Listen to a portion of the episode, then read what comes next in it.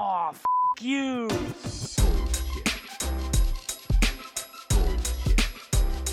Bullshit, bullshit. Bu- bu- Bullshit. Bullshit. Bullshit. Bu- bu- Bullshit. Bu- Bullshit. Three, Bullshit. two, Ready. One.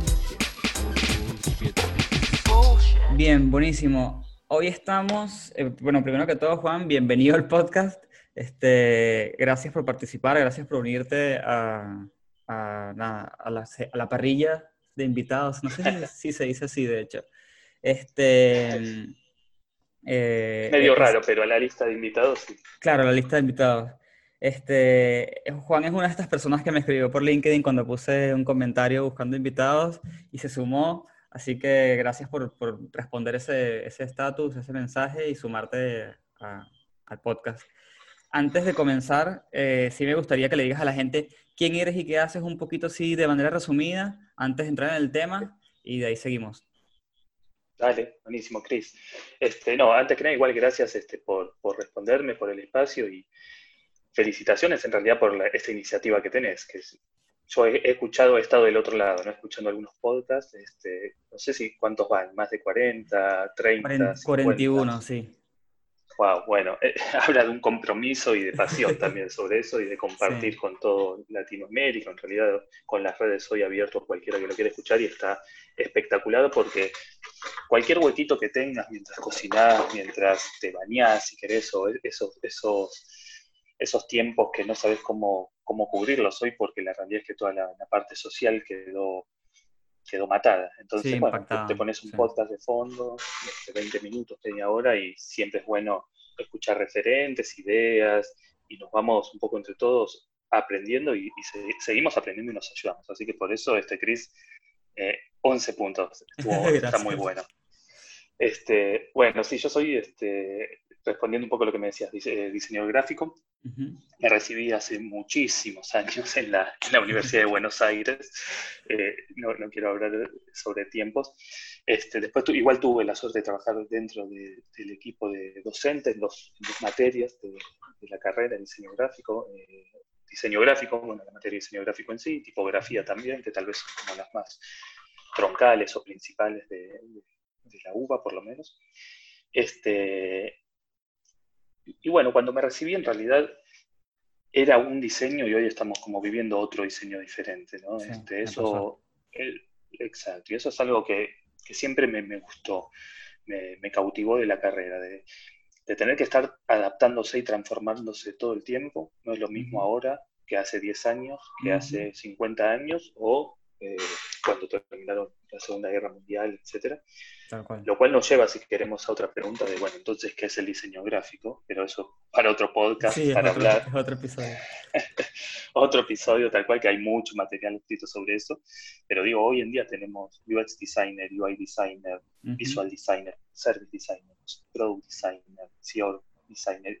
El, el otro día escuché el concepto de unicorn. un dise- Ah, Unicorn Designer, sí. Porque Unicorn supuestamente haces todo. Haces desde research, haces este, el diseño y, Y después desarrollas. también. Ajá, tal cual. Exacto. Este, y, y van a seguir existiendo, ¿no?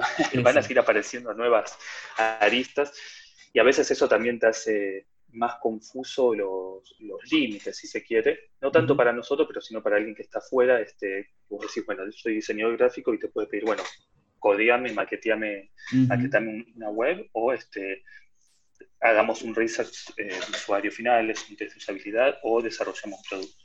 Pero bueno, eso es algo que se va puliendo, me imagino, porque somos casi la primera generación de que trabajamos con, por lo menos con, con, con- con mobile, básicamente, digamos. Tal cual. Entonces, estamos Sí, es construyendo nosotros mismos ese camino. Eh, y bueno, y dentro de ese camino yo me, me especialicé en, en el desarrollo de, de productos digitales, básicamente, hace más de, te diría, 10 años en diferentes proyectos. Este, es algo que me cautivó también cuando comencé la carrera, que recién empezaban a aparecer las web y me, pareció que había un camino digital de comunicación nuevo para explotar que era infinito, Increíble. que no, le veía un techo. Este, y, y- y me aboqué ahí. Hoy en día, y bueno, empecé como UI designer, después apareció UX designer, product designer, y esos también, esos sombreros que nos vamos poniendo los diseñadores este, de coaching, de mentoring, este, y también enseñando a otras comunidades de qué se trata todo este nuevo mundo, universo en el que trabajamos y las tareas que hacemos. Este, lo cual este, ahí hay mucho todavía por caminar, pero me, aboqué al, desarrollo o a la en realidad a la solución de problemas mediante plataformas digitales. Me encanta. Me encanta. Ese es un poco el, el, resumen. Claro. Y dentro de estas soluciones entramos perfectamente al tema porque mm, este, Juan cuando me contacta, él me dice que participó en, en el desarrollo de un producto educativo. Eh, y no sé, bueno, depende de quién esté escuchando, si sigues el podcast hace mucho tiempo o no, eh, la educación siempre ha sido un tema que hemos tocado dentro del podcast, pero nunca eh, tuve la oportunidad de entrevistar a alguien que haya hecho un producto específicamente educativo y mucho menos bajo el contexto de pandemia, ¿no? Entonces, me pareció súper interesante ese tema y, y, bueno, es lo que vamos a estar hablando. Em, y me gustaría comenzar el tema preguntándote de qué va este producto, este producto educativo. ¿Es para el colegio? ¿Es para la universidad? O sea, ¿cuál es el...? O sea, ubícanos un poco en el contexto de este producto. Sí, eh, a priori surgió como una, necesidad a cubrir este, el año pasado, a principios del 2019. Mm, es una institución, un colegio que en realidad tiene tres niveles, tiene jardín, primario y secundario. Este, pero que la realidad es que cuando el producto fue avanzando, más allá de cubrir esos tres niveles, si hoy quisiéramos, se puede ofrecer o lo puede usar una, universidad, un terciario, un instituto, etcétera, porque la realidad es que terminamos haciendo una, una plataforma versátil eh, y adaptable. Y creo que es una de las características principales hoy en día con el contexto de la pandemia, ¿no? Este, y en realidad de cualquier startup, ¿no? La, adaptabilidad me parece que es algo que tienen que incorporar este, rápido las startups como una habilidad para ir este, enfocándose en las, diferentes necesidades o caminos, cómo se va moviendo el negocio, el mercado, el contexto, etc. Y eso la plataforma lo, lo cubre de alguna manera. Wow, o sea que es una plataforma donde todo un colegio pasó al formato digital, tipo completo. Completo, sí. Ahora, eh, escuchándolo así es un montón, y sí, realmente es un montón. Sí. Este, nos contactaron, como te decía, a principios del 2019, con, la idea de, este, el colegio dice, necesitamos una app, ¿no? Eso fue el, mm. brief. El, el brief. El brief, necesitamos una app. Y y muchas veces viene eso bajado porque está de moda tal vez tener una app, pero no saben este, si realmente esa es la herramienta que les va a solucionar el problema. Entonces, la pregunta que siempre hacemos es, bueno, ¿qué necesidad necesitan cubrir? ¿Por qué necesitan una app o qué es lo que realmente necesitan? Claro, eh, qué, problema tienes? Porque ellos te dijeron app porque es el concepto más cercano que tienen. Exacto. Este, pero claro, justamente, ¿qué, qué, problemática necesitan este, cubrir? Y vemos si una app es, el mejor medio para, para, realizarlo. Y básicamente habían dos temas puntuales. Uno que era toda la parte administrativa, ¿sí? la parte de, digamos, alta de alumnos, calificaciones, asistencias, este, excursiones, eh, justificaciones de inasistencias, mm. si los padres necesitaban autorizar a los alumnos para alguna excursión, etcétera, que hoy en día y muchos colegios es por otro lado, es lógico que siguen manteniendo una funcionalidad impresa, offline, con biblioratos y carpetas y documentación histórico de los alumnos. Imagínate una institución que tiene los tres niveles, un alumno puede empezar desde cardita de 3, 4 años hasta 17, 18 años. Tenés toda la historia académica del alumno en, unos biblioratos infinitos. Este, y bueno, obviamente la, tecnología ya forma parte del mundo este, de hoy, hace muchos años y sintieron esa necesidad de adaptarse. Y el otro, el otro punto a atacar era la comunicación en sí, la comunicación entre docentes y alumnos y, padres y equipo docente también, sean directivos, administrativos, preceptores, para básicamente erradicar, por ejemplo, el cuaderno de comunicaciones, ¿no? este, mandar la notita, después pedirle al alumno la notita en el cuaderno, ver si está firmada, si está autorizada, ese trabajo burocrático y administrativo que en realidad no suban, no agrega valor al día a día en la, en la educación, este, que, que, requieren muchas horas de trabajo, que en realidad les pierde el foco a los docentes en la materia que están dando, en mejorar las materias, el contenido, o en enfocarse en los alumnos, este, en ver dónde están más, dónde necesitan más, más comprensión, dónde nos pueden ayudar más, hacerle un seguimiento más de cerca, porque Ujú, había mucha tarea administrativa que este, se, estaba, se le, le estaba consumiendo el tiempo de trabajo. Claro. No solo en, dentro de las, de las horas del colegio, sino después cuando llegan a su casa a corregir los exámenes, eh, dar la Claro. devolución, etc. Este, no hay ahí como una optimización de, de tiempos ni de procesos, ¿sí?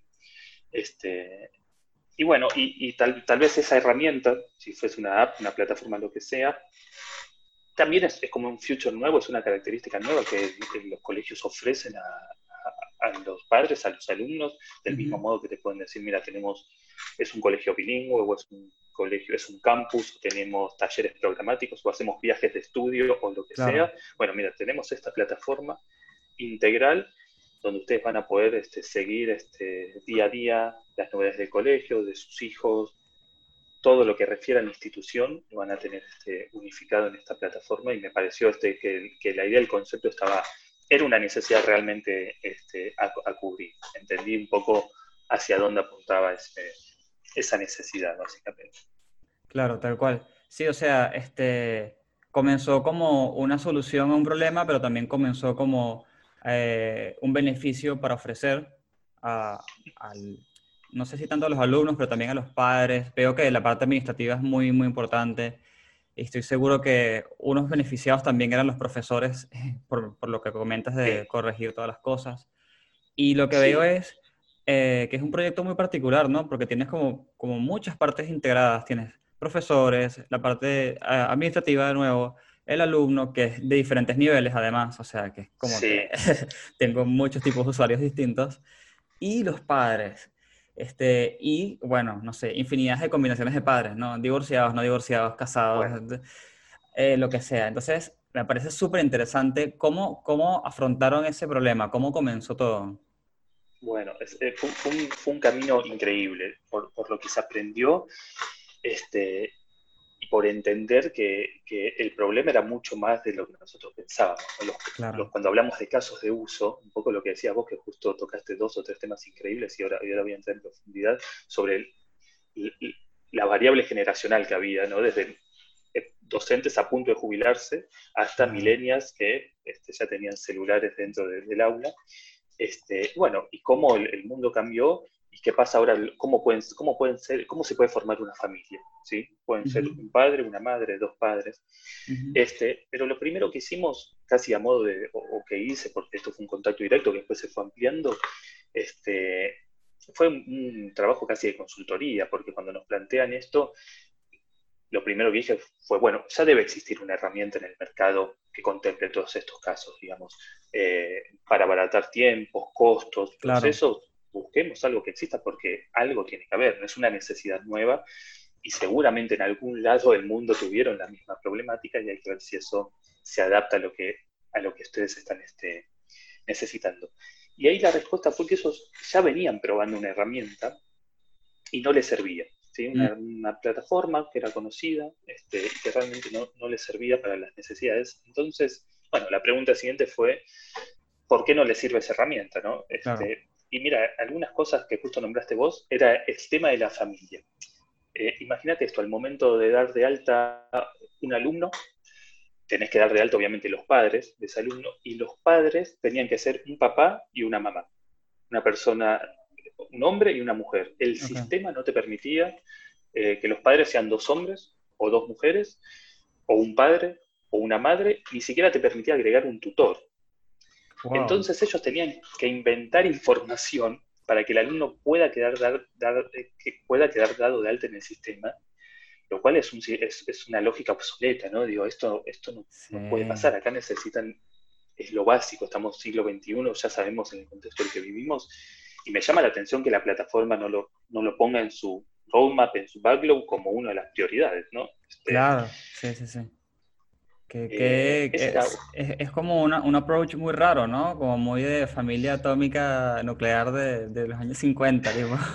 Exacto. ¿Qué- ¿Por qué exacto. tienen ese concepto? Pero, y aparte siendo una, una herramienta, digamos, digital moderna, porque asumo que era algo más o menos reciente. Eh, te- la verdad tenía bastantes años, por lo menos esta plataforma, que fue incorporando servicios de otras plataformas y se fue armando ahí, Mm. me parece a mí un engrudo, Tetris, un Frankenstein medio, Ok, medio raro de manejar. Este, de hecho, nosotros pues pedimos acceso a esa plataforma, obviamente con, Claro. con- con seguridad, etcétera, para entender un poco cómo funcionaba. Pero por- me acuerdo, otra de las cosas que tal vez este es un, un tema de cómo fue instalada, ellos no se podían conectar a la plataforma por fuera del colegio, si no estaban físicamente en el colegio, desde sus casas no se podían conectar a la plataforma. Era una plataforma web, no era una aplicación, Claro. una página web. Solo se podían conectar como una intranet, si se quiere, en el colegio. Qué loco. Claro, por lo cual este, entonces, eh, si querías agilizar tiempos, tenías que estar en el colegio, no lo podías hacer este, viajando en colectivo o en tu casa o descargar documentos, etcétera. Muchos de los, de los módulos o servicios que tenían no estaban integrados. Por ejemplo, para entrar, para calificar una prueba, un examen, tenías que entrar a una URL, pero para pasar asistencia a otra URL o para mandar un Mm. comunicado a otra URL, incluso con usuarios diferentes, con, con passwords diferentes. Claro. Lo cual, ya estamos hablando, este, tenía una UX que era muy, este, muy difícil, Ujú. eh, muy compleja. Las materias, por ejemplo, venían predefinidas, ¿sí? Este, matemática, lengua, literatura, ciencias naturales, y estas son las materias que da la plataforma. Si, si cambiaba el programa de la, materia- de la cursada o si querían dar de alta una nueva cursada, tenían que levantar un ticket en la plataforma para que ellos lo den de alta esa nueva materia en el año No. correspondiente, etc. Con lo cual, imagínate en, el- en la dinámica de un colegio, en el contexto, en los apuros que hay en el día a día, eh, dejaron de usarla básicamente, ¿sí? Sí. Este, no, no les servía. Este, y, y esto que te estoy contando en realidad pasaba en varias plataformas, ¿no? Yo- fuimos, no es que chequeamos la que ellos tenían, sino que estuvimos eh, chequeando varias plataformas más. Este, algunas, por ejemplo, si perdías el password, tenías que llamar por teléfono para recuperar el password y te hacían preguntas puntuales. Este, el server, me decían que el server se caía con- constantemente. Una UI, la verdad, de Terrible, sí. Este, o, los- o no estaba segmentado por usuarios. ¿Sí? Un docente entraba y veía todas las materias que tenía su curso, y en realidad él solamente quería ver la materia que él daba, matemática. Claro. Él veía matemática, literatura, ciencias naturales, información que primero no, te- no debería por qué tener acceso, y segundo que no era su objetivo una vez que a la plataforma. Tal cual. Entonces, este, dijimos, bueno, claramente acá hay, hay un- una necesidad que no está cubierta, y eso nos hizo pensar un poco también que tal vez esas plataformas sirvieron en su momento y siguen sirviendo para cierta metodología de trabajo, ciertas instituciones, pero lo primero que destacamos fue, deben ser plataformas que se trabajaron en un laboratorio este, y que nadie se, se preocupó por ponerse en, en- en los, en los zapatos de, de la institución, de los docentes, de los padres, de los alumnos. Y ahí sí, ¿no? El- me salió el, el UX o el, el diseñador de adentro, esto de empatizar con, con los usuarios finales, cómo van a usar la plataforma. Sí. Y esa creo que fue lo que descubrimos y la gran ventaja este, que, que encontramos para realmente sacarle jugo y hacer algo que lo puedan usar en el día a día. Este, ese fue un poco el background del problema que nos encontramos antes ni siquiera de mover el mouse, ¿no? Estamos hablando Claro, de... porque todas estas de cosas me parece que son tan obvias que seguro la mayoría te, ellos mismos te lo dijeron. Mira, me pasa esto, me pasa esto, me pasa esto. Sí, Que no es como que vine con un producto y lo quiero mejorar y, y vamos a ver qué le podemos mejorar, sino que vine con un producto que está incendiado. Mira, está incendiado. sí. Dame algo que no esté incendiado. Entonces Ujú. comenzaste de esa manera. Y me imagino que eh, por todos los tipos de usuarios que estábamos hablando al inicio, tuvieron que hacer muchas, muchas entrevistas, Sí. este, no sé, Sí. encuestas, no, no sé qué, qué, Sí, qué ángulo tomaron.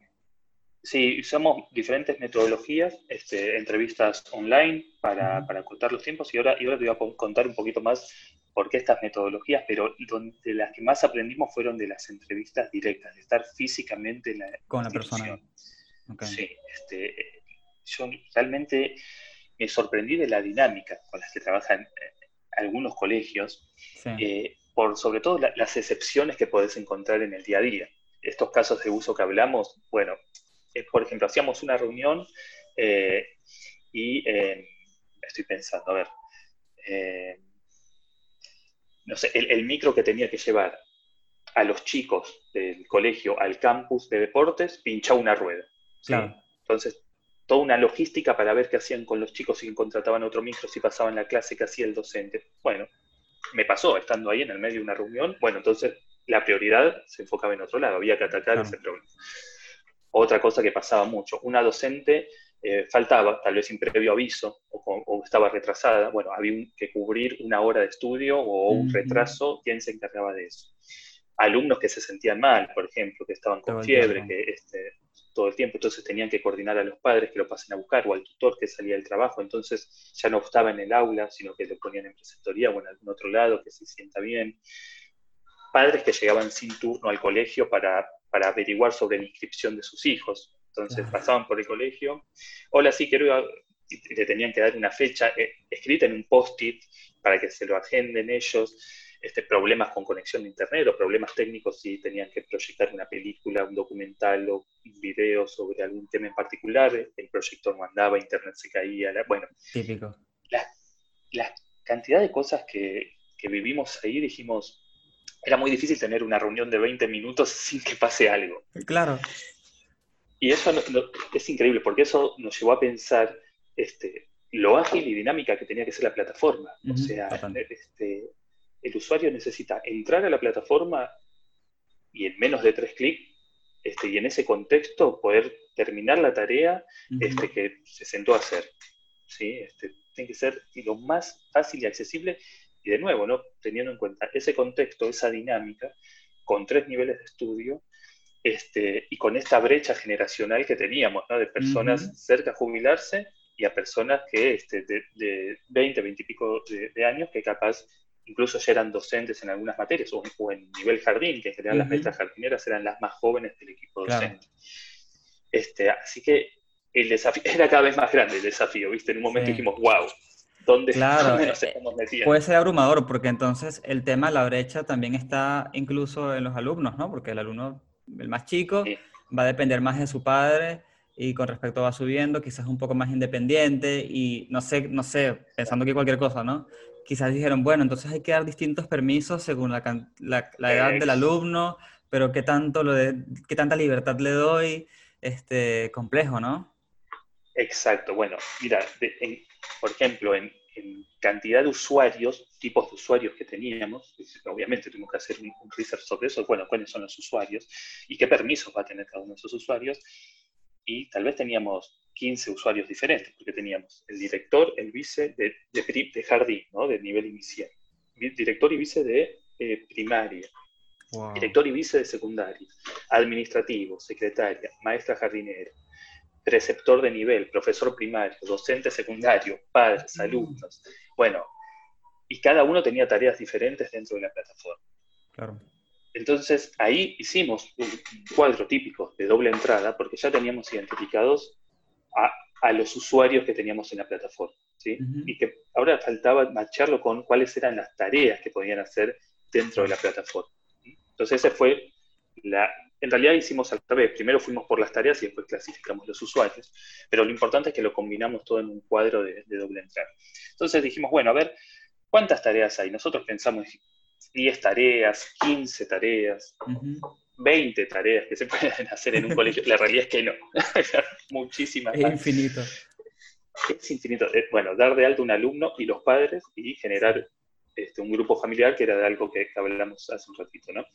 Tener con- con- eh, control completo de dar alta los cursos, dar alta las materias, dar alta los docentes, programar exámenes, calificar exámenes. Y acá hago un doble clic también porque calificar exámenes es, no es tan sencillo, ¿sí? Depende un poco del nivel eh, primaria, si es una nota conceptual, ejemplo muy bien, regular, excelente, pero también hay otro ciclo de primaria que tiene una nota este, que se promedia con 4, 5, 6, 7. Secundaria tiene nota con números, pero también tiene una nota ponderación, depende si es una Wow. materia bilingüe, pero también tiene una nota integradora.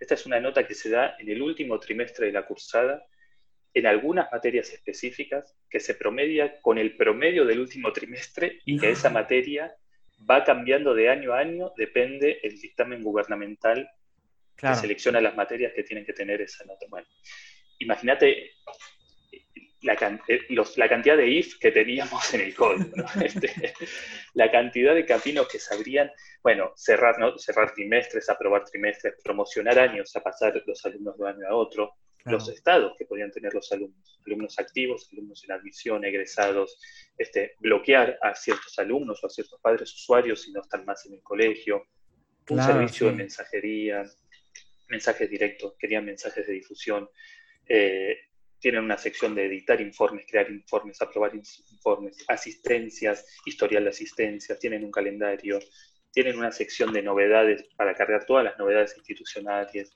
planes de estudio, bueno, Demasiadas cosas, demasiados eh, factores para pensar. increíble, o sea, esto no, no había manera de... El mapa, cuando ves el mapa de todo esto, ¿sí? imagínate los flows de todo esto, era In- Inmenso. cada vez un- más, Claro. era cada vez más. Y bueno, em, es increíble lo rápido que pasa el tiempo, pero nos queda poco tiempo. Pero yo veo que este, este es un tema como para seguir hablando eternamente.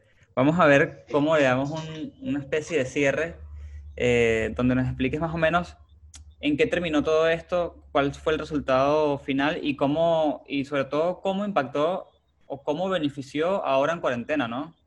Que es como una casualidad muy grande. Bien, sí, sí, tal cual. Este, mira, lo bueno primero para destacar es, fue todo este trabajo de, de campo, si se quiere, de investigación, de nuevo, empatizar y ponerse en los zapatos de- de- del usuario y entender todas las posibilidades que hay, porque si no es imposible desarrollar cualquier producto. Eso, lo primero creo que nosotros ya lo sabemos, pero este caso lo, lo elevo por, por cualquier otro que tuve, porque era algo de lo que no estoy acostumbrado. Y lo bueno de todo esto fue que el producto que, que- que al final logramos, pudimos hacerlo 100% adaptable, como te decía, customizable. Y, y este fue el caso de la pandemia. Justamente veníamos hablando de las calificaciones, etcétera. Lo que pasó, por lo menos aquí en Argentina, con la pandemia, los colegios no están poniendo notas numéricas en las materias, ¿sí? Los alumnos tienen una nota conceptual o directamente Mm. al final de año se aprueba o no se aprueba, pero no hay ningún tipo, por ejemplo, de promedio, no, hay, no existe eso. Wow. Entonces, nosotros habíamos generado esa posibilidad dentro de la plataforma de que, por algún motivo X, este, si necesitan cambiar el sistema de calificación de una materia, lo puedan hacer a través de tres clics. Y eso es algo que, que si no se hubiese hecho el laburo previo, era impensado que cualquier plataforma haya pensado en, en- en estas soluciones, ¿no? para este contexto. Así que, la- por suerte, le están usando, como te decía al principio, les vino como anillo al dedo eh, a, a esta institución particular. Y aprovechando el contexto, nosotros lo ofrecimos este, a otras instituciones que también lo están usando. De, hecho, lo estamos eh, ofreciendo gratuitamente, la, la plataforma, la Ah, pueden usar. Sí, hasta que, hasta que por lo menos termine este contexto de pandemia, Claro. vuelvan la normalidad de las clases. Lo único que siempre le, le aclaramos al colegio es que este, si hay un costo de ellos ha- hacerse cargo es el costo del server, que puede ser Google, Amazon, o si ellos tienen un server, lo pueden pagar, no hay problema, pero la plataforma sí la ofrecemos gratuitas, obviamente con los tutoriales, los videos. Con Le damos todo, todo sí, el- sí. Muchas empresas hicieron eso en cuarentena y me parece algo muy positivo de los que trabajan en tecnología, tener e- esa empatía y decir, ¿saben qué, chicos? Por el momento es todo gratis. Eso es súper bueno, Exactamente. tal cual. Exactamente. Así que como, como experiencia y como, como herramienta, producto final, este, y nosotros vemos y traqueamos cómo le están usando y el feedback que tenemos es excelente y sobre todo teniendo en cuenta que venían de una mala experiencia y era muy difícil revertir eso, ¿no? Porque este, había incluso este, fricción, como diciendo, ya tuvimos mala experiencia, el que, el que, el, el que se quema con leche ve una vaca y llora. Este, entonces, ya, ya probamos una plataforma, no funcionó, este, había algunos que decían, no queremos saber más nada con la tecnología. Ya está, nos falló la tecnología, esto no es lo nuestro. Entonces, trabajar también con esas personas en hacerles entender que era una herramienta, que era una metodología, era un medio que los iba, les iba a facilitar la vida.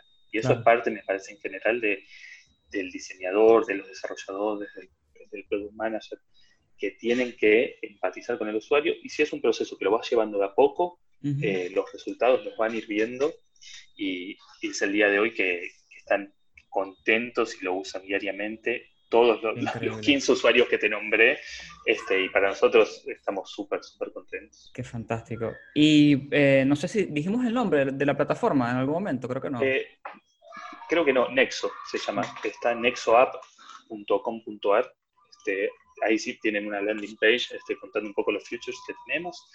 Este, pero si quieren investigar un poquito más, si no me pueden contactar y les cuento más, pero como proyecto creo que, y volviendo un poco a lo que, a lo que yo decía al principio, ¿no? Está, estando de los dos lados, siendo alumno obviamente y después docente, claro. este, meterse en un proyecto educativo este, e, es, algo increíble. Ayudar a las personas y en un proyecto educativo es, este, es bárbaro. Tal cual. Y bueno, yo no sé, creo que es el episodio que el tiempo me ha pasado más rápido en la historia, ni siquiera sé cómo ocurrió esto, pero em, a la gente que está escuchando, nada, dos cosas. Si les interesó muchísimo lo, que estamos hablando, avísennos, porque quizás le digo a Juan, ¿sabes qué? Hagamos una segunda parte, porque me parece que es un proyecto que da para hablar y hablar y hablar.